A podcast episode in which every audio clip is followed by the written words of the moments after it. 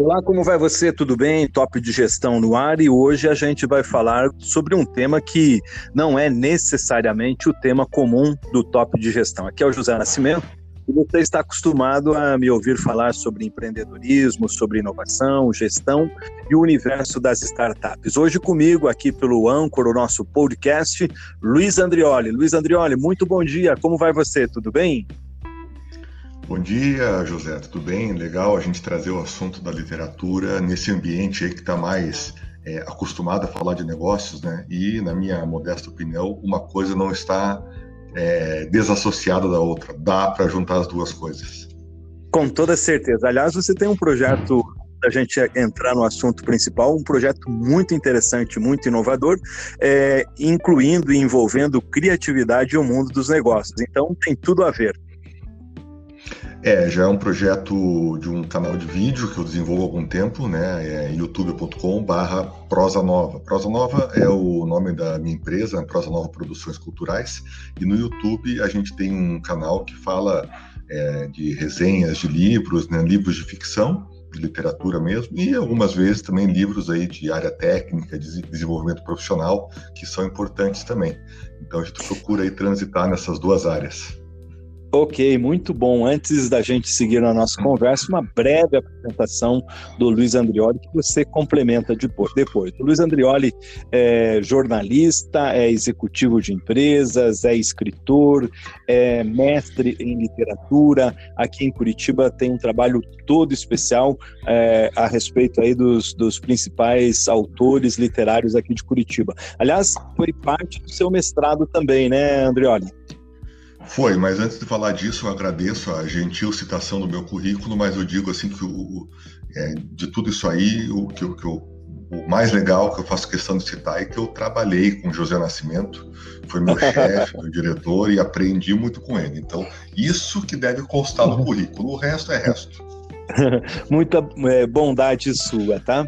É, Andrioli, eu queria que você falasse para nós a, a, respeito do seu mestrado, que foi é, em cima do tema literatura, é, de uma das figuras mais emblemáticas, mais conhecidas de Curitiba, que é o Vampiro de Curitiba, né? o famoso. Isso, meu mestrado é, foi apresentado na Universidade Federal do Paraná entre 2008 e 2010 e o meu estudo, como você disse, foi sobre o nosso vampiro de Curitiba, o Dalton Trevisan, é, contista que está hoje com 94 anos, né, ativo, escrevendo, publicando. É, eu estudei Dalton Trevisan sobre a, a, sobre a perspectiva do que a imprensa publica sobre ele. Então, analisei Sim. ali três, quatro décadas de reportagens uhum. a respeito do Dalton, e o Dalton tem uma Todo característica... Todo mito, né? né? Todo o mito. Ele é um mito que foi construído a partir do seu silêncio, porque ele não fala com a imprensa. Então procurei analisar como que a, as matérias de jornal abordaram esse fenômeno, pelo fato de ele não falar com os jornalistas, e como que isso impacta na obra dele, como que a obra dele impacta na imprensa, né? E a partir uhum. disso publiquei um livro chamado O Silêncio do Vampiro. Né? Sensacional, é maravilhoso. Uhum. Outro, outro trabalho seu, é, são vários, né, que eu gostaria de destacar, é o, é o livro que você fez a respeito da família Queirolo, uma família circense tradicional em todo o Brasil. Sim, esse é o livro O Circo e a Cidade, foi lançado em 2006, 2007, e a família Queiroga é uma família muito importante para a história do circo, do teatro, da televisão. Foi uma das, é, né, uma das principais famílias circenses do Brasil. Eles são do Uruguai e se estabeleceram aqui há mais ou menos 100 anos. Né, e tem toda uma história fortíssima assim, com, a, com a capital curitibana, com o começo da televisão aqui na década de 50 e 60, uhum. com o movimento teatral, com o circo, logicamente, né? Então, em 2006, 2007, lancei esse livro, é fruto de uma pesquisa extensa, fiquei dois anos focado, escrevendo, pesquisando e escrevendo essa história. E por essas coisas da vida que às vezes a gente não explica, né? Doze anos depois, eu uhum. retomo essa história é, pego um dos capítulos dela e escrevi uma ópera rock. O nome é O Casamento da Filha do Palhaço. Essa ópera rock é ficcional, né, mas eu peguei um uhum. pedaço da história e criei ficcionalmente em cima. E fizemos um espetáculo que, que, com direção da Laura Haddad, um elenco muito bom. Em 2019 foi eleito o melhor espetáculo do ano pelo Teatro Guaíra, né, que é o, o prêmio da, da, da, classe teatral aqui do Paraná. E nós retomamos, né, voltamos em cartaz desse ano e fizemos Sim. duas ou três apresentações. Infelizmente, né, foi a temporada foi suspensa por conta do coronavírus por conta dessa situação. Medidas, né? Foi, mas uhum. devemos voltar. Vamos imaginar que tudo retomará a sua normalidade, né? No, tudo for seguro. Tudo mas passa e tudo ficará bem, né? Vamos esperar Tudo... que sim, mas nesse momento tem, temos que ficar quieto em casa, né? Quem pode, né? Vamos ficar quietinhos. Exato. Exatamente. Agora, ah, parabéns por, por essa, por, pelos seus estudos, pelo conteúdo que você traz histórico, né? É, resgatando, fortalecendo, homenageando a cultura paranaense. E é, o seu último, um dos seus últimos livros foi o Varal da Dona Júlia, que eu fui, tive a honra de, de participar do lançamento aqui em Curitiba. Crônicas do Varal da Casa ao Lado foi lançado há poucos meses ali no Cine Passeio, é o meu quinto livro, é, já publicado pela editora Prosa Nova e conta a história basicamente de um varal, né, que o, um cronista observa durante meses e vai vendo a movimentação daquela família ao lado do, do seu posto de observação, contando uhum. a história de, de pessoas simples, né, é, mundanas e normais como nós, a Sim. partir das roupas penduradas no varal secando ao sol. Esse livro, Viu Nascimento, já que nós estamos aqui no ambiente online, ele está disponível para leitura online de graça e também Olha. tem o audiolivro, o audiobook, prosanova.com.br barra crônicas do varal da casa ao lado. prosanova.com.br, entra no site e já encontra lá. Que legal. Olha, a gente falando em tempos de quarentena, de reclusão, da gente aproveitar o mundo digital de outra forma, a gente está fazendo aqui um bate-papo, é, uma conversa num podcast, né? Você é, aí da, da sua região, eu aqui do meu bairro. É, agora eu queria que você falasse, trouxesse para quem está nos acompanhando e nos ouvindo, o, um dos motivos dessa nossa conversa, que é a série de conversas, de diálogos, de, de lives que você está produzindo sobre o tema literatura nesses dias. Esse é o projeto Quarentena Literária. A gente reuniu, é, em princípio, 10 escritores, agora na segunda temporada vão ser 14 escritores residentes em Curitiba, que estão fazendo lives diárias pelo Instagram sobre os seus autores de preferência. Né? E essas lives, é, no caso do Instagram, elas ficam só 24 horas, mas você já disponibilizou elas, inclusive eu estou vendo agora a, a live que você fez a respeito é, do Rubem Fonseca, que infelizmente nos deixou ainda essa semana. Isso, é, as lives ficam disponíveis por 24 horas, mas na medida do possível a gente está gravando essas lives e subindo para o YouTube. Claro, são formatos diferentes, né? A live ela tem uma liberdade que é, a gente não edita, né? vai meio na íntegra ali, né? Um bate-papo e tal, né? Mas eu acho que funciona. Quem, quem quiser ver depois gravado também, também é, pode aprender alguma coisa. E essa que você está acompanhando é do Rubem Fonseca, foi a que eu fiz há cerca de uma semana e para nossa surpresa e infelicidade, o Rubem Fonseca nos deixou ontem, né, no dia Sim. 15 de abril, aos 94 anos, e então acabou sendo uma, uma, uma homenagem também, né, que a gente acaba fazendo aí, sem saber que estava fazendo, né, sem saber que perderíamos o Rubem é. Fonseca na sequência. É, uma homenagem muito bonita e para gente que gosta do tema literatura, para gente que gosta do tema comunicação, jornalismo, é, é de arrepiar, porque ontem eu vi, inclusive, é, fiquei sabendo mais coisas a respeito de, de Rubem Fonseca, né, das crônicas ácidas, realistas, é, é, fidedignas que ele construiu, né, e ele que por cinco anos foi um, um policial, né, talvez aí dessa, do dia a dia policial, ele tirou aí a veia de cronista Certamente. É, além de policial, ele foi executivo da Light. Né? Tem uma história assim, no mundo corporativo mesmo. Por isso que eu digo, né? Literatura não está separada do dia a dia das pessoas. Eu acho, eu sempre falei isso aí. Falei para você que executivo, né? estamos falando aqui nesse seu canal com executivos, com gente que está no dia a dia aí, tocando as empresas. Né? Executivo que não lê ficção, para mim, está tá perdendo muito. Porque ele deixa de entender da principal ferramenta que ele precisa no dia a dia. E o nome dessa uhum. ferramenta é gente. Quem uhum. lê ficção passa a entender um pouquinho mais do fenômeno humano, de sentimento. Né? Às vezes você tem processos muito claros, ferramentas muito importantes, né? é um workflow super bem desenhado, mas se você não entender de gente, não tiver sensibilidade para perceber um pouco do sentimento do outro, nada de ferramenta vai resolver o problema da sua empresa. Que legal. Luiz Andrioli, conversa bacana, conversa legal, 10 minutos de conversa aqui nesse podcast aí sobre literatura, sobre as suas obras e sobre o trabalho que você está realizando aí é, de lives né, com escritores e sobre o tema literatura aqui em Curitiba. Muito obrigado pela sua conversa. Valeu Nascimento. Quarentena Literária, segunda temporada, entra no ar dia 20, segunda-feira próxima. E teremos 14 dias seguidos de lives é, pelo Instagram, sempre às 19 horas, 7 horas da noite. Para achar a gente, é só, só, procurar a hashtag Quarentena Literária. Quarentena Literária, essa é a hashtag. Ou entra no site da Prosa Nova, que tem tudo lá, toda a programação, tudo certinho. Ok, um abraço para você, um abraço para você que acompanha o Top de Gestão. Hoje com José Nascimento falando sobre o tema literatura, o nosso entrevistado, jornalista Luiz Andrioli. Além de jornalista, além de escritor, meu amigo muito especial. Tchau para você e até o próximo.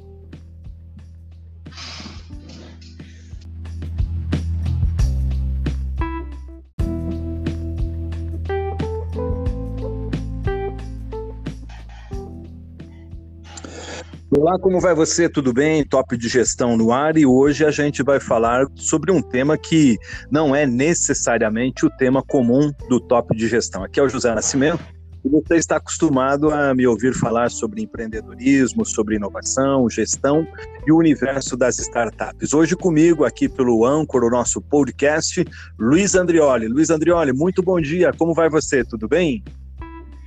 Bom dia, José, tudo bem? Legal a gente trazer o assunto da literatura nesse ambiente aí que está mais é, acostumado a falar de negócios, né? E, na minha modesta opinião, uma coisa não está é, desassociada da outra. Dá para juntar as duas coisas. Com toda certeza. Aliás, você tem um projeto a gente entrar no assunto principal, um projeto muito interessante, muito inovador, é, incluindo e envolvendo criatividade e o mundo dos negócios. Então, tem tudo a ver.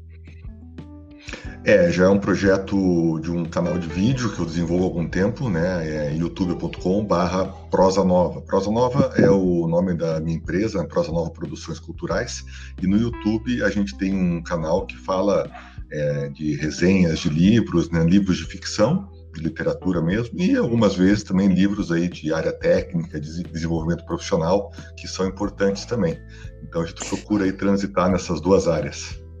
Ok, muito bom. Antes da gente seguir na nossa conversa, uma breve apresentação do Luiz Andrioli, que você complementa depois. O Luiz Andrioli é jornalista, é executivo de empresas, é escritor, é mestre em literatura. Aqui em Curitiba tem um trabalho todo especial é, a respeito aí dos, dos principais autores literários aqui de Curitiba. Aliás, foi parte do seu mestrado também, né, Andrioli?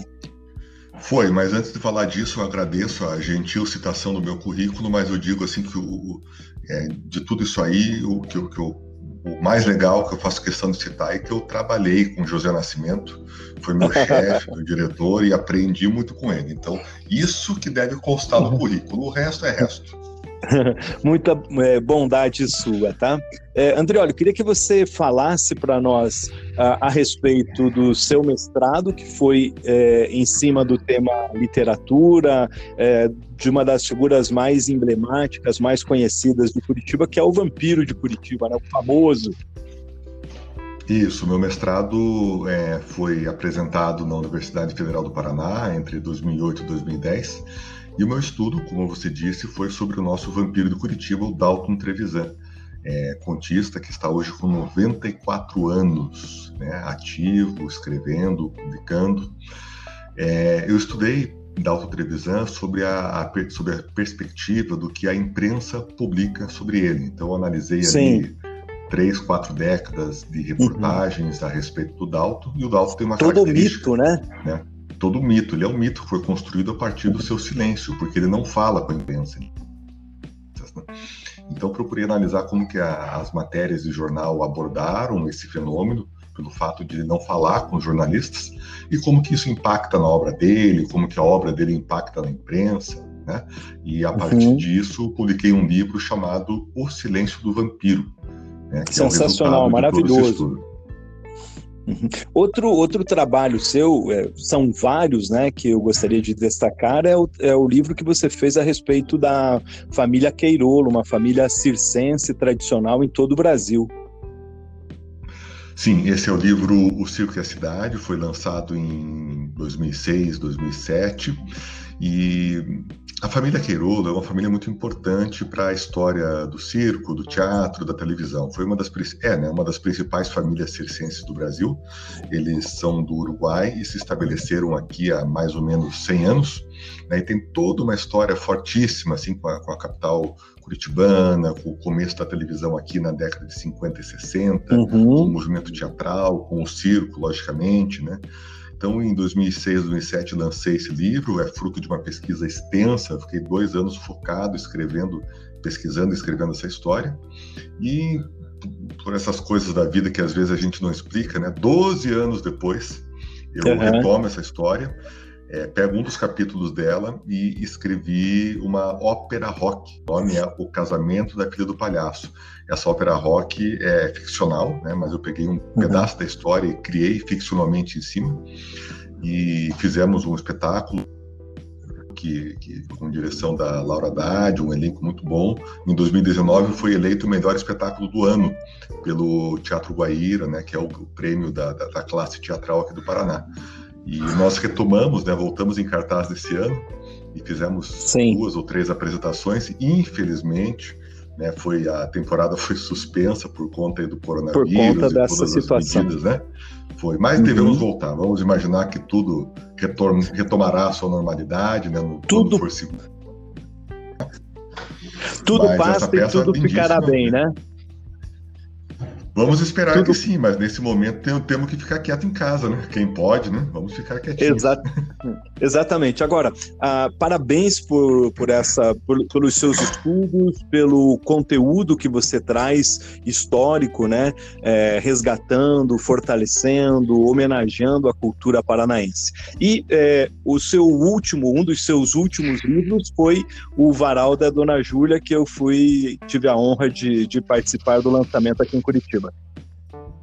Crônicas do Varal da Casa ao Lado foi lançado há poucos meses, ali no Cine Passeio, é o meu quinto livro, é, já publicado pela editora Prosa Nova, e conta a história basicamente de um varal, né, que o, um cronista observa durante meses e vai vendo a movimentação daquela família ao lado do, do seu posto de observação, contando uhum. a história de, de pessoas simples, né, é, mundanas e normais como nós, a Sim. partir das roupas penduradas no varal, secando ao sol. Esse livro, Viu Nascimento, já que nós estamos aqui no ambiente online, ele está disponível para leitura online de graça e também Olha. tem o audiolivro, o audiobook, prosanova.com.br barra crônicas do varal da casa ao lado. prosanova.com.br, entra no site e já encontra lá. Que legal. Olha, a gente falando em tempos de quarentena, de reclusão, da gente aproveitar o mundo digital de outra forma, a gente está fazendo aqui um bate-papo, é, uma conversa num podcast, né? Você é, aí da, da sua região, eu aqui do meu bairro. É, agora eu queria que você falasse, trouxesse para quem está nos acompanhando e nos ouvindo, o, um dos motivos dessa nossa conversa, que é a série de conversas, de diálogos, de, de lives que você está produzindo sobre o tema literatura nesses dias. Esse é o projeto Quarentena Literária. A gente reuniu, é, em princípio, 10 escritores, agora na segunda temporada vão ser 14 escritores residentes em Curitiba, que estão fazendo lives diárias pelo Instagram sobre os seus autores de preferência. Né? E essas então, lives, é, no caso do Instagram, elas ficam só 24 horas, mas você já disponibilizou elas, inclusive eu estou vendo agora a, a live que você fez a respeito é, do Rubem Fonseca, que infelizmente nos deixou ainda essa semana. Isso, é, as lives ficam disponíveis por 24 horas, mas na medida do possível a gente está gravando essas lives e subindo para o YouTube. Claro, são formatos diferentes, né? A live ela tem uma liberdade que é, a gente não edita, né? vai meio na íntegra ali, né? Um bate-papo e tal, né? Mas eu acho que funciona. Quem, quem quiser ver depois gravado também, também é, pode aprender alguma coisa. E essa que você está acompanhando é do Rubem Fonseca, foi a que eu fiz há cerca de uma semana e para nossa surpresa e infelicidade, o Rubem Fonseca nos deixou ontem, né, no dia Sim. 15 de abril, aos 94 anos, e então acabou sendo uma, uma, uma homenagem também, né, que a gente acaba fazendo aí, sem saber que estava fazendo, né, sem saber que perderíamos o Rubem é. Fonseca na sequência. É, uma homenagem muito bonita e para gente que gosta do tema literatura, para gente que gosta do tema comunicação, jornalismo, é, é de arrepiar, porque ontem eu vi, inclusive, é, fiquei sabendo mais coisas a respeito de, de Rubem Fonseca, né, das crônicas ácidas, realistas, é, é, fidedignas que ele construiu, né, e ele que por cinco anos foi um, um policial, né, talvez aí dessa do dia a dia policial ele tirou aí a veia de cronista jornalista. Certamente. É, além de policial, ele foi executivo da Light. Né? Tem uma história assim, no mundo corporativo mesmo. Por isso que eu digo, né? Literatura não está separada do dia a dia das pessoas. Eu acho, sempre falei isso aí. Falei para você que executivo, né? estamos falando aqui nesse seu canal com executivos, com gente que está no dia a dia aí, tocando as empresas. Né? Executivo que não lê ficção, para mim, está tá perdendo muito, porque ele deixa de entender da principal ferramenta que ele precisa no dia a dia. E o nome dessa ferramenta é gente. Quem uhum. lê ficção passa a entender um pouquinho mais do fenômeno humano, de sentimento. Né? Às vezes você tem processos muito claros, ferramentas muito importantes, né? é um workflow super bem desenhado, mas se você não entender de gente, não tiver sensibilidade para perceber um pouco do sentimento do outro, nada de ferramenta vai resolver o problema da sua empresa. Que legal. Luiz Andrioli, conversa bacana, conversa legal, 10 minutos de conversa aqui nesse podcast aí sobre literatura, sobre as suas obras e sobre o trabalho que você está realizando aí é, de lives né, com escritores e sobre o tema literatura aqui em Curitiba. Muito obrigado pela sua conversa. Valeu Nascimento, Quarentena Literária, segunda temporada, entra no ar dia 20, segunda-feira próxima. E teremos 14 dias seguidos de lives é, pelo Instagram, sempre às 19 horas, 7 horas da noite. Para achar a gente é só, só procurar a hashtag Quarentena Literária. Quarentena Literária, essa é a hashtag. Ou entra no site da Prosa Nova, que tem tudo lá, toda a programação, tudo certinho. Ok, um abraço para você, um abraço para você que acompanha o Top de Gestão. Hoje com José Nascimento falando sobre o tema literatura, o nosso entrevistado, jornalista Luiz Andrioli. Além de jornalista, além de escritor, meu amigo muito especial. Tchau para você e até o próximo.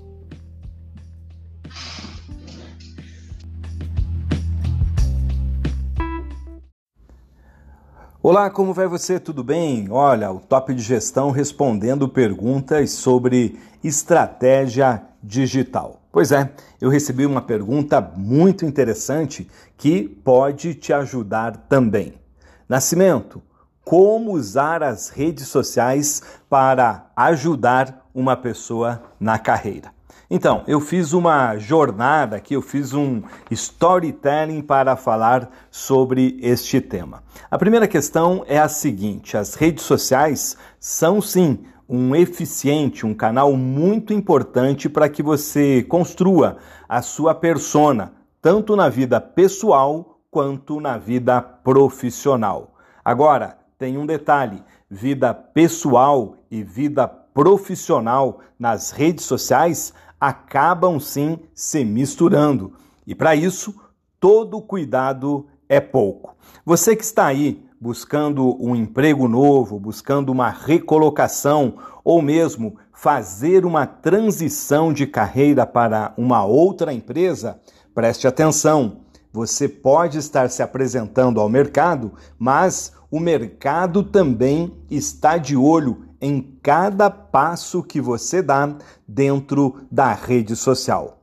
As redes os aplicativos, os é, smartphones estão nas mãos de todo mundo e tem uma força muito grande. O Facebook, por exemplo, no mundo tem mais de 2 bilhões de usuários. Só no Brasil, 130 milhões de pessoas estão com este aplicativo nas suas mãos, nos seus celulares, nos seus desktops e assim por diante. Ninguém larga as redes sociais. Da mesma forma, o Instagram, o YouTube e especialmente o LinkedIn. Aliás, sobre o LinkedIn eu quero falar um pouco mais daqui a pouco com vocês. Então, a sua presença no Face, no Insta, no YouTube, no Twitter, ela é importante. Eu recomendo que todo bom profissional esteja dentro de uma rede social, mas precisa saber usar as redes sociais com inteligência e estratégia. Para quê? Para que ela seja uma aliada e não algo a atrapalhar o desenvolvimento profissional e da sua carreira. Falando em LinkedIn, que é a principal rede social de carreira, de empregabilidade, eu digo sempre que o LinkedIn tem quatro versões. É, as pessoas estão lá para apresentar os seus currículos, né, apresentar os seus talentos, as suas habilidades profissionais, isso sim, tá? é, também para fazer network, relacionamento, especialmente netwaving na rede, ser um canal de aprendizado na sua carreira, na sua vida e para geração de negócios. O grande problema do LinkedIn é o seguinte: as pessoas não têm o hábito de estar na rede, de interagir com a rede social e apenas quando elas perdem o seu emprego, elas dizem o seguinte: vou colocar o meu LinkedIn no. Aliás, vou colocar o meu currículo no LinkedIn. Um grande erro. Por quê? Porque você não construiu reputação, você não construiu audiência, você não construiu credibilidade, não construiu relacionamento dentro da rede. Tudo isso leva tempo e não vai ser de uma hora para outra que você vai conseguir é, a repercussão com o teu currículo na rede. Em termos de apresentação, você pode colocar o seu currículo, o seu histórico profissional, os estudos e projetos que você está fazendo. Isso tanto no LinkedIn quanto no Facebook, no Instagram, trazer para as redes sociais registros positivos daquilo que você está fazendo, daquilo que você está desenvolvendo e daquilo que você está aí estudando em termos de profissão e de carreira. Agora, muito cuidado nas redes sociais com imagens que podem depor contra um profissional. Então, tem muita gente colocando imagens inadequadas, fazendo comentários de cunho político, de cunho é, de diversidade, enfim, disseminando fake news, disseminando notícias é, falsas né, e sem a devida checagem. Muita gente se apresenta como hater, como odioso na rede social. Olha, cuidado, como eu já falei, tem muita gente olhando como você está aí se manifestando, como você está se apresentando na rede social. Pouquinho mais de LinkedIn, vamos lá? Olha, o LinkedIn tem hoje no mundo 700 milhões de seguidores. Eu ministro um workshop sobre esta plataforma já há alguns anos e aqui em Curitiba eu faço um módulo especial no Centro Europeu de Liderança e também um módulo de LinkedIn para uma turma de gestão em redes sociais. Eu trago várias dicas, vários conselhos e sempre falo o seguinte: no Brasil, o LinkedIn tem uma força muito grande. Já somos 50 milhões de usuários desta plataforma. E ela tem várias funcionalidades como posts, artigos, stories, enquetes, enfim, vários, várias possibilidades aonde você pode é, se manifestar, aonde você pode gerar informação, gerar conteúdo e ganhar credibilidade audiência e reputação na rede social. Então, falando em conteúdo para toda rede social, conteúdo é rei, conteúdo é mandatório. Olha, é, o que você está publicando nas suas redes sociais? As pessoas estão passando para dar um like apenas porque são seus amigos? Ou aquele conteúdo é importante e relevante? Vai fazer a diferença na vida das pessoas. Conteúdo bom na rede faz com que você ganhe seguidores e todo dia as pessoas esperem para ouvir o seu material.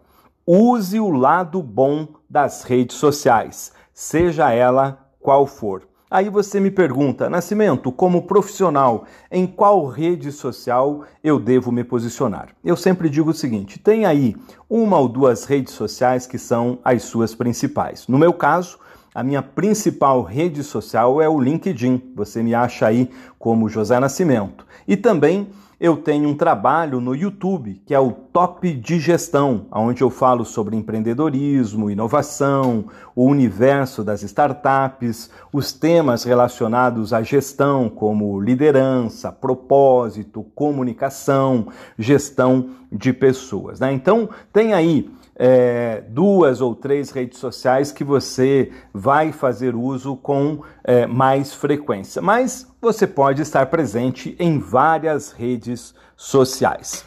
Ah, lembrando, nós estamos num verdadeiro BBB. Estamos à mostra, né? Estamos também sendo monitorados os próprios headhunters, o pessoal da área de psicologia, da área de recursos humanos, sempre dá uma stalkeada no LinkedIn dos candidatos para saber como que as pessoas se comportam é, fora daquela entrevista de emprego que elas acabaram de fazer, acabaram de passar. É, ninguém resiste à lupinha do Google. Ninguém resiste em tempos modernos à lupinha das redes sociais. E aquilo que as pessoas pesquisam acaba aparecendo. Lembrando, a memória da rede social é como memória de elefante. Ela pode ser deletada, mas dificilmente vai ser apagada. Espero que você tenha gostado deste nosso bate-papo, das dicas que a gente trocou aqui.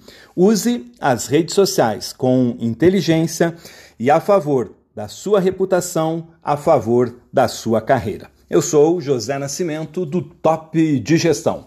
Acompanhe, curta, comente e compartilhe aí a nossa presença no LinkedIn, no Instagram, no YouTube e também no Facebook. Passe o link deste podcast para frente se você gostou. Um abraço e até mais.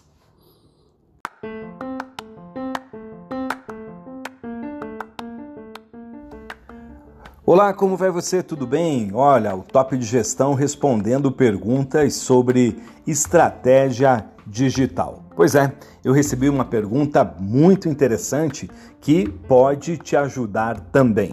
Nascimento, como usar as redes sociais para ajudar uma pessoa na carreira. Então, eu fiz uma jornada aqui, eu fiz um storytelling para falar sobre este tema. A primeira questão é a seguinte: as redes sociais são sim um eficiente, um canal muito importante para que você construa a sua persona, tanto na vida pessoal quanto na vida profissional. Agora, tem um detalhe: vida pessoal e vida profissional nas redes sociais acabam sim se misturando. E para isso, todo cuidado é pouco. Você que está aí buscando um emprego novo, buscando uma recolocação ou mesmo fazer uma transição de carreira para uma outra empresa, preste atenção você pode estar se apresentando ao mercado, mas o mercado também está de olho em cada passo que você dá dentro da rede social. As redes, os aplicativos, os é, smartphones estão nas mãos de todo mundo e têm uma força muito grande. O Facebook, por exemplo, no mundo tem mais de 2 bilhões de usuários. Só no Brasil, 130 milhões de pessoas estão com este aplicativo nas suas mãos, nos seus celulares, nos seus desktops e assim por diante. Ninguém larga as redes sociais. Da mesma forma, o Instagram, o YouTube e especialmente o LinkedIn. Aliás, sobre o LinkedIn eu quero falar um pouco mais daqui a pouco com vocês. Então, a sua presença no Face, no Insta, no YouTube, no Twitter, ela é importante. Eu recomendo que todo bom profissional esteja dentro de uma rede social, mas precisa saber usar as redes sociais com inteligência e estratégia. Para quê? Para que ela seja uma aliada e não algo a atrapalhar o desenvolvimento profissional e da sua carreira. Falando em LinkedIn, que é a principal rede social de carreira, de empregabilidade, eu digo sempre que o LinkedIn tem quatro versões. Uh, as pessoas estão lá para apresentar os seus currículos, né, apresentar os seus talentos, as suas habilidades profissionais, isso sim, tá? É, também para fazer network, relacionamento, especialmente netwaving na rede, ser um canal de aprendizado na sua carreira, na sua vida e para geração de negócios. O grande problema do LinkedIn é o seguinte: as pessoas não têm o hábito de estar na rede, de interagir com a rede social e apenas quando elas perdem o seu emprego, elas dizem o seguinte: vou colocar o meu LinkedIn no. Aliás, vou colocar o meu currículo no LinkedIn. Um grande erro, por quê? Porque você não construiu reputação, você não construiu audiência, você não construiu credibilidade, não construiu relacionamento dentro da rede. Tudo isso leva tempo e não vai ser de uma hora para outra que você vai conseguir é, a repercussão com o teu currículo na rede. Em termos de apresentação, você pode colocar o seu currículo, o seu histórico profissional, os estudos e projetos que você está fazendo. Isso tanto no LinkedIn quanto no Facebook, no Instagram, trazer para as redes sociais registros positivos daquilo que você está fazendo, daquilo que você está desenvolvendo e daquilo que você está aí estudando em termos de profissão e de carreira. Agora, muito cuidado nas redes sociais com imagens que podem depor contra um profissional. Então, tem muita gente colocando imagens inadequadas, fazendo comentários de cunho político, de cunho é, de diversidade, enfim, disseminando fake news, disseminando notícias é, falsas né, e sem a devida checagem. Muita gente se apresenta como hater, como odioso na rede social. Olha, cuidado, como eu já falei, tem muita gente olhando como você está aí se manifestando, como você está se apresentando na rede social pouquinho mais de LinkedIn, vamos lá? Olha, o LinkedIn tem hoje no mundo 700 milhões de seguidores. Eu ministro um workshop sobre esta plataforma já há alguns anos e aqui em Curitiba eu faço um módulo especial no Centro Europeu de Liderança e também um módulo de LinkedIn para uma turma de gestão em redes sociais. Eu trago várias dicas, vários conselhos e sempre falo o seguinte: no Brasil, o LinkedIn tem uma força muito grande. Já somos 50 milhões de usuários desta plataforma. E ela tem várias funcionalidades como posts, artigos, stories, enquetes, enfim, vários, várias possibilidades aonde você pode é, se manifestar, aonde você pode gerar informação, gerar conteúdo e ganhar credibilidade audiência e reputação na rede social. Então, falando em conteúdo para toda a rede social, conteúdo é rei, conteúdo é mandatório. Olha, é, O que você está publicando nas suas redes sociais? As pessoas estão passando para dar um like apenas porque são seus amigos? Ou aquele conteúdo é importante e relevante? Vai fazer a diferença na vida das pessoas. Conteúdo bom na rede faz com que você ganhe seguidores e todo dia as pessoas esperem para ouvir o seu material. Use o lado bom das redes sociais, seja ela qual for. Aí você me pergunta, Nascimento, como profissional, em qual rede social eu devo me posicionar? Eu sempre digo o seguinte: tem aí uma ou duas redes sociais que são as suas principais. No meu caso, a minha principal rede social é o LinkedIn. Você me acha aí como José Nascimento. E também eu tenho um trabalho no YouTube que é o Top de Gestão, onde eu falo sobre empreendedorismo, inovação, o universo das startups, os temas relacionados à gestão, como liderança, propósito, comunicação, gestão de pessoas. Né? Então, tem aí é, duas ou três redes sociais que você vai fazer uso com é, mais frequência, mas você pode estar presente em várias redes sociais. É, lembrando, nós estamos num verdadeiro BBB. Estamos à mostra, né? Estamos também sendo monitorados os próprios headhunters, o pessoal da área de psicologia, da área de recursos humanos, sempre dá uma stalkeada no LinkedIn dos candidatos para saber como que as pessoas se comportam é, fora daquela entrevista de emprego que elas acabaram de fazer, acabaram de passar. É, ninguém resiste à lupinha do Google, ninguém resiste em tempos modernos à lupinha das redes sociais. E aquilo que as pessoas pesquisam acaba aparecendo. Lembrando, a memória da rede social é como memória de elefante. Ela pode ser deletada, mas dificilmente vai ser apagada. Espero que você tenha gostado deste nosso bate-papo, das dicas que a gente trocou aqui.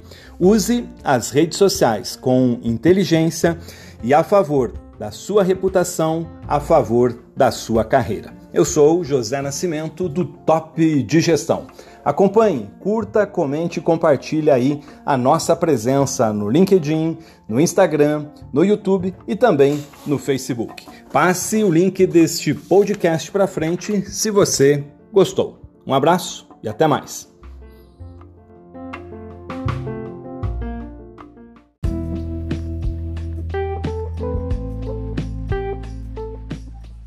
Tá me ouvindo? Sim, estou ouvindo. É, é isso aí, minha gente. Olha só, eu perguntei aí está me ouvindo e quem respondeu foi a Patrícia Abdala, que está me acompanhando. Tudo bem, Patrícia? Olá, tudo bem, José Nascimento? Muito bem, olha, o Top de Gestão podcast está no ar e faz tempo que eu não conversava aqui com vocês através desta plataforma do Anchor e falando aí de podcast. Aliás, tem uma série especial de episódios que está rolando, você está acompanhando, já acompanhou e a minha pergunta para você é a seguinte: está gostando? Está fazendo sentido ouvir o Top de Gestão também em podcast? Muitas conversas e muita, muitas entrevistas super legais e muito boas. Estou aqui com a Patrícia, que é engenheira de formação, executiva da área de marketing de uma grande empresa, que veio hoje aqui para a gente fazer um bate-papo. Não é verdade, Patrícia? Com o convite. Muito obrigada, Nascimento. Legal, e a gente está invertendo os papéis, porque eu sempre trago entrevistados e hoje fiz questão de chamar a Patrícia para que ela conversasse a respeito do projeto do Top de Gestão e do meu livro, Mundo 6.0 é para lá que eu vou. Patrícia, é contigo? Você quer conduzir esse bate-papo? Obrigada, Nascimento. Bem-vindos. Eu sou a Patrícia Bidala e hoje serei a host do Top de Gestão. E vamos lá. Nascimento, conta pra gente como surgiu essa ideia. Então, Patrícia, é o seguinte: eu, durante 25 anos, atuei como gerente, diretor de empresas, passando aí pelas áreas de marketing, comunicação, recursos humanos, também sou professor de pós-graduação e tenho um projeto cidadão, voluntário, colaborativo e gratuito chamado Top de Gestão. Aliás, você já participou dele e no Top de Gestão eu converso com executivos, empresários, empreendedores, trazendo dicas e orientações aí do ambiente de negócios. E eu digo que são pequenos e grandes empreendedores que passam pelo top de gestão. E no meio da pandemia, eu estava me preparando para as minhas aulas, para falar sobre é, tendências, para falar sobre transformação digital, experiência do cliente, e no momento eu falei o seguinte: olha, quanta anotação que eu tenho aqui, quanta informação a respeito desse cenário empresarial. Somei tudo aquilo que eu tinha de top de gestão com as informações novas e lancei o meu livro Top de Gestão Mundo 6.0 é para lá que eu vou. Uau! E eu sou fãzaça desse livro, desse material, consumi, escrevi, rabisquei, é realmente um, uma, um conteúdo super enriquecedor e muito edificante. E falando desse cenário empreendedor e todas as dicas que você compilou no seu livro, o que você pode compartilhar com a gente? Como está o cenário empreendedor hoje? Pois é, olha, primeiro eu quero te agradecer, né, porque você escreveu um capítulo falando sobre os seus temas dentro desse livro. O livro tem um espaço que eu chamo de vozes, aonde ele traz aí uma diversidade de opiniões, homens, mulheres, enfim, toda uma gama de pessoas falando sobre diversos assuntos. É, o cenário empreendedor, a despeito da crise, a despeito da pandemia, no Brasil é um cenário extremamente positivo. Aliás, o brasileiro é o povo é, com maior potencial e maior gana de empreender de todo mundo, como a gente já conhece. Agora, para empreender, a pessoa precisa de bases sólidas, precisa de informação, precisa de conhecimento. Por exemplo, não sai empreender sem que você é, saiba que dor você vai res resolver dentro do mercado onde você está inserido. Não saia a empreender a respeito de um assunto que você não conhece, né? Saiba quem é aí o seu cliente, quem é aí o seu consumidor, né? e tenha boas bases de pesquisa, de informação a respeito de todo esse cenário como empresário, você também deve pensar que você precisa ter aí um capital de giro, nesse momento saber aí a questão de contratação de colaboradores, fazer um bom estudo de mercado. E no meu livro Top de Gestão Mundo 6.0, Patrícia, eu trago exemplo de pequenos empreendedores que em meio à pandemia, e eu gosto até de chamá-los pelo nome, eu tenho o Vanderlei, que é um cabeleireiro que abriu a sua empresa no meio da pandemia, tem a Nilceia, que tinha uma loja e teve que levar o seu negócio para o mundo virtual. Eu tenho o Alex, que tinha uma loja de aparelhos celulares e que transformou a sua motocicleta, a sua rede social, né, é, na sua nova empresa. Mas tenho também histórias de grandes empreendedores, como das startups que viraram unicórnio aqui no Paraná, como Ebanks, como Madeira Madeira. Então, é, é, como é que nós vamos olhar a história desses empreendedores, né, que eu apresento no livro, e essas histórias vão não só nos inspirar, porque a gente não precisa apenas de inspiração, a gente precisa de transpiração. Tem muita gente sonhando muito a respeito do mundo empreendedor, mas fazendo pouco, né? E o segredo é planejar o seu negócio, né? levantar informações, trabalhar bastante para colocar a sua empresa e o seu negócio em pé. Então, esse olhar do mercado, de cenário, de bons exemplos, mas acima de estímulo ao, ao empreendedorismo prático, é que eu trago no livro Patrícia Abdala. Sensacional. E é muito interessante, e queria que você falasse dessa experiência que no meio de um cenário tão pessimista, né, após essa sensação que a gente teve de lidar com a pior tragédia sanitária em um século e tudo o que aconteceu, é, você alavancar com esse projeto e num cenário onde os empreendedores também cresceram, aprenderam e de tantas mudanças, o que, que você vivenciou e o que, que você poderia é, compartilhar com a gente em relação a tirar esse projeto do papel e colocar ele em prática no meio de uma pandemia? Boa. A chave de todo o projeto pessoal, profissional, empresarial, hoje em dia, ela está baseada num pilar muito forte chamado propósito. Até pouco tempo a gente chamava isso de a minha missão, né? a missão da minha empresa, a, minha, a missão do meu negócio. É, eu sou um ex-boia fria que virou diretor de empresas, hoje sou professor de pós-graduação em diversas universidades, trafego pelos mais variados temas. E dentro do meu propósito, Patrícia, o que, que eu senti? Eu participei de grandes palestras, grandes eventos, e uma pergunta sempre martelava na minha cabeça: como é que essa informação que eu estou tendo aqui, que é muito especial, pode chegar as pessoas lá da onde eu morava, de Fernandes Pinheiro, ou pode chegar a um pequeno empreendedor que não tem acesso a esse evento numa região remota do Brasil. E eu encontrei nas redes sociais, através do meu canal, o Top de Gestão no YouTube, através das aulas, através das lives que eu faço no Top de Gestão no Instagram, através da minha presença no LinkedIn, onde eu estou lá como José Nascimento, é, um canal eficiente para difusão, né, para compartilhamento de boas histórias de empreendedorismo, de inovação e das startups. Então, a chave disso é propósito. Além dessa questão do propósito, é, em relação ao livro, eu tomei uma decisão. Eu sempre tive várias ideias de livros, porque eu sou jornalista, e que elas ficaram engavetadas. E nesse caso, eu decidi o seguinte: esse livro vai sair do papel. Então, eu peguei uma reserva financeira, é, contratei uma editora, é, escolhi o tema e coloquei um prazo para mim. Esse livro precisa ficar pronto em 100 dias. Em 100 dias, Top de Gestão Mundo 6.0, por incrível que pareça, ficou pronto. É, graças a Deus, eu sempre digo, é, graças aos amigos que me ajudaram com histórias, ajudaram escrevendo artigos e até mesmo comprando e ajudando a distribuir esse livro, né? E essa história começou a ser difundida.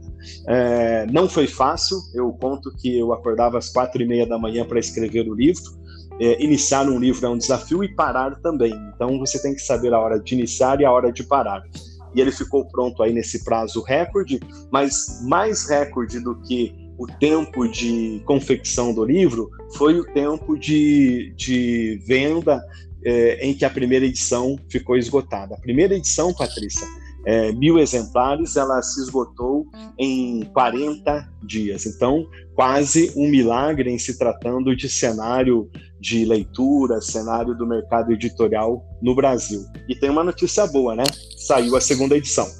Uau, fantástico! Eliminar o medo de errar, ir para frente é algo que simplesmente é uma lição ser liderando pelo exemplo, né? E conta pra gente quais foram as mudanças da primeira para a segunda edição, porque eu sei que vem mudança por aí. Você pode antecipar algo aqui pra gente? Claro que sim, não tem segredo. Esse é um livro, o livro é um produto entre aspas do século passado, mas que não está esgotada essa essa frente tão importante, tão aderente, tão apaixonante de mídia, né? E o livro tem uma característica que ele foi concebido com um olhar digital em meio à pandemia, um tempo de transformação. É, no livro você encontra vários QR codes com as entrevistas que eu gravei com os empreendedores, inclusive. A capa do livro foi escolhida numa votação pela internet, então as pessoas me ajudaram a escolher a capa.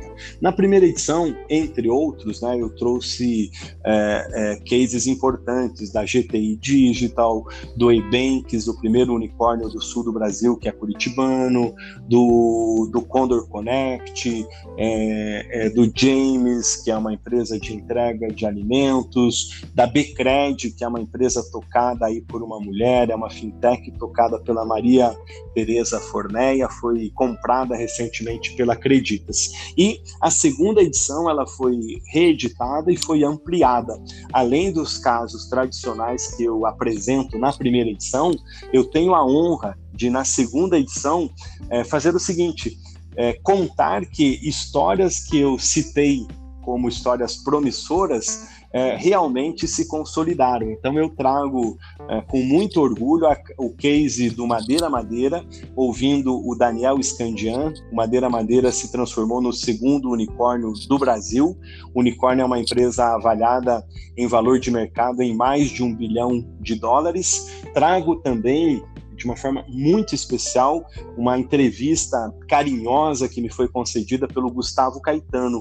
Gustavo Caetano é da Samba Tech, uma empresa disruptiva, ele mesmo um dos primeiros empreendedores dessa leva nova de empreendedores digitais do Brasil. É um mineirinho sensacional. O Gustavo tem dois livros publicados, o Pense Simples e o Faça Simples, e de uma forma muito especial, esse episódio está aberto no YouTube do Top de Gestão. Quem puder, assista lá. Uma conversa de 50 minutos de uma verdadeira aula com o Gustavo Caetano. E, por fim, ainda na segunda edição, eu trago um case de inovação, de revolução na área de educação. O que mudou na área de educação? Então, eu tenho é, o pessoal da FAG é, como meus parceiros nessa história que a gente fala aí sobre a revolução na área da educação. Então, tá muito bacana a segunda edição. Já estou curiosa e estou esperando a minha, hein? Por favor. Com toda certeza você vai receber. E as pessoas podem adquirir o livro através do meu celular. É, o livro ele oscila entre o extremo da modernidade, porque ele está na Amazon, então você pode comprar pela Amazon, e você também pode comprar mandando um WhatsApp para o autor. O meu celular é o 41 99270 1011. Eu já repito aí para vocês, né? Então, o curioso é isso. Então, você pode comprar por uma plataforma de aplicativo ou ter uma experiência, né? O, o Customer Experience na prática, porque você vai mandar um WhatsApp para mim, você vai conversar comigo pelo WhatsApp, vai receber um filme, um vídeo é, do teu livro sendo despachado para você divulgar aí nas suas redes e vai receber esse livro aí com uma bela dedicatória. Então basta ligar para 9 9270 1011. O código de área é 41, Patrícia. A você que está aí nos acompanhando, corre lá, garanta o seu exemplar, que o conteúdo é excelente. Corre, já pede o seu. Bem, Nascimento, e para a gente é, e fechando a nossa conversa aqui, eu queria saber qual que é o seu sonho para esse livro, qual que é a sua visão. A gente está sempre é, com expectativas aí para o futuro. Qual que é o seu sonho? Você pode compartilhar aqui com a gente? Que legal! Gostei dessa pergunta e fiquei muito feliz com ela. Tem gente que diz assim: se você tem um sonho, não conta para ninguém. O meu olhar é diferente. Como é um sonho muito grande, esse sonho é, envolve e abençoa e, e, e muda o status de muitas pessoas também, eu preciso contar para todo mundo. Porque na medida que eu conto para todo mundo, eu vou ter mais pessoas não só me ajudando a realizar realizar esse sonho, mas como partícipes também. Patrícia, na primeira edição eu tive casos de pessoas que compraram 10, 15, 100, 400 exemplares do meu livro para difundir essa ideia. Você acredita? Então, o meu grande sonho é o seguinte: eu gostaria eu quero e já estou realizando esse sonho, que é fazer com que o Top de Gestão Mundo 6.0 seja uma primeira leitura a respeito de empreendedorismo para jovens. Então, Sonho também com que ele seja um workshop, uma palestra, um treinamento em escolas, igrejas, clubes, associações e assim por diante, né? Então que ele gere essa leitura para jovens e que insira esses jovens no universo do empreendedorismo e numa outra ponta que ele seja um livro inspirador através das histórias que nós contamos de é, outros empreendedores. Então que a pessoa olhe para o Alfonso Voit do Ebenques, que olhe para o Daniel Scandian, que olhe para a Maria Tereza Formeia e diga assim: se eles conseguiram, eu também consigo. Patrícia, obrigado pela tua presença aqui no podcast do Top de Gestão. Obrigado por você ter sido essa host tão especial aí com perguntas tão importantes. Eu que agradeço. Muito obrigada pela oportunidade e já estou correndo lá para garantir o meu exemplar. Show de bola. Olha, Patrícia, mais uma vez, obrigado. E para você que acompanhou esse top de gestão diferente, um abraço e até o próximo episódio. Tchau para você.